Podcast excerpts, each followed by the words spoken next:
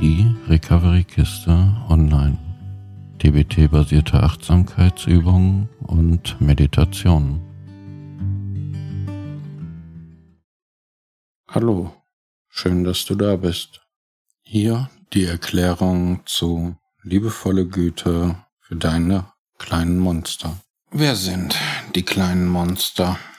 Viele Menschen berichten, dass sie große Schwierigkeiten haben, sich selbst wertzuschätzen, freundlich zu sich selbst zu sein oder sich Trost zu gewähren.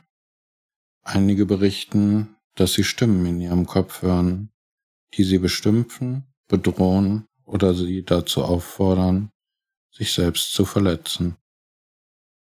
Andere berichten, dass sie ihre eigenen Gedanken laut hören oder dass sie einfach automatisch anfangen, sich selbst böse zu beschimpfen, wenn sie Übungen zu Weiß meint, liebevoller Güte, Mitgefühl, mit Freude oder Gelassenheit beginnen. Das ist natürlich sehr beunruhigend und kann einen davon abhalten, diese Übungen kontinuierlich durchzuführen. Auf diese Äußerungen zu reagieren wäre sehr schade.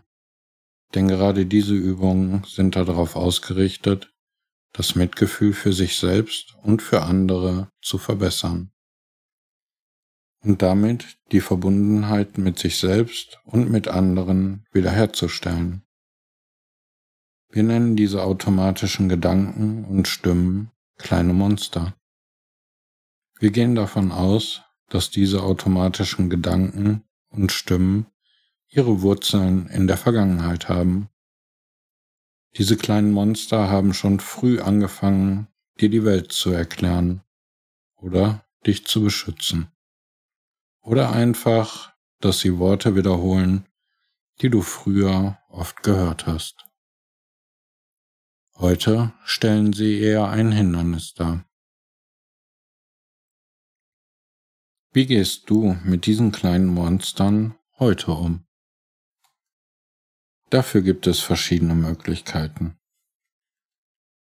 Zunächst ist es natürlich praktisch, deine typischen kleinen Monster gut zu kennen, damit du sie als solche erkennen kannst, wenn sie in deinen Gedanken auftauchen. Dann ist es oft hilfreich, ihnen bestimmte Namen zu geben. Das hilft, etwas inneren Abstand zu gewinnen und letztendlich ist es sinnvoll, ihren Anweisungen nicht zu folgen,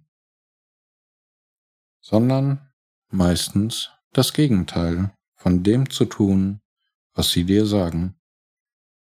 Das ist am Anfang oft anstrengend, aber am Ende hilft es dabei, diese kleinen Monster auszuhungern. Warum solltest du den kleinen Monstern mit liebevoller Güte begegnen? Gerade wenn diese automatischen Gedanken den Weiß-Mind-Übungen in die Quere kommen, ist es sinnvoll, sie etwas genauer zu betrachten, um ein wenig besser zu verstehen, welche Funktion oder sogar welche Bedürfnisse diese kleinen Monster eigentlich erfüllten oder immer noch erfüllen. Wenn du diese Bedürfnisse erkennst, ist es meist einfacher, mit ihnen umzugehen.